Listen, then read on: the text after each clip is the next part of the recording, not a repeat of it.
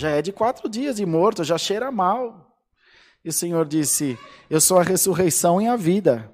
Aquele que crê em mim com o coração, ainda que esteja morto, viverá.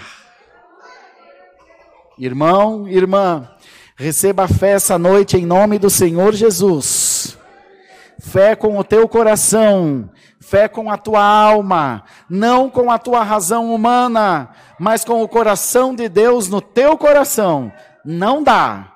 É difícil, a tua mão não alcança, mas pela fé que há na palavra hoje derramada para essa igreja, você vai alcançar.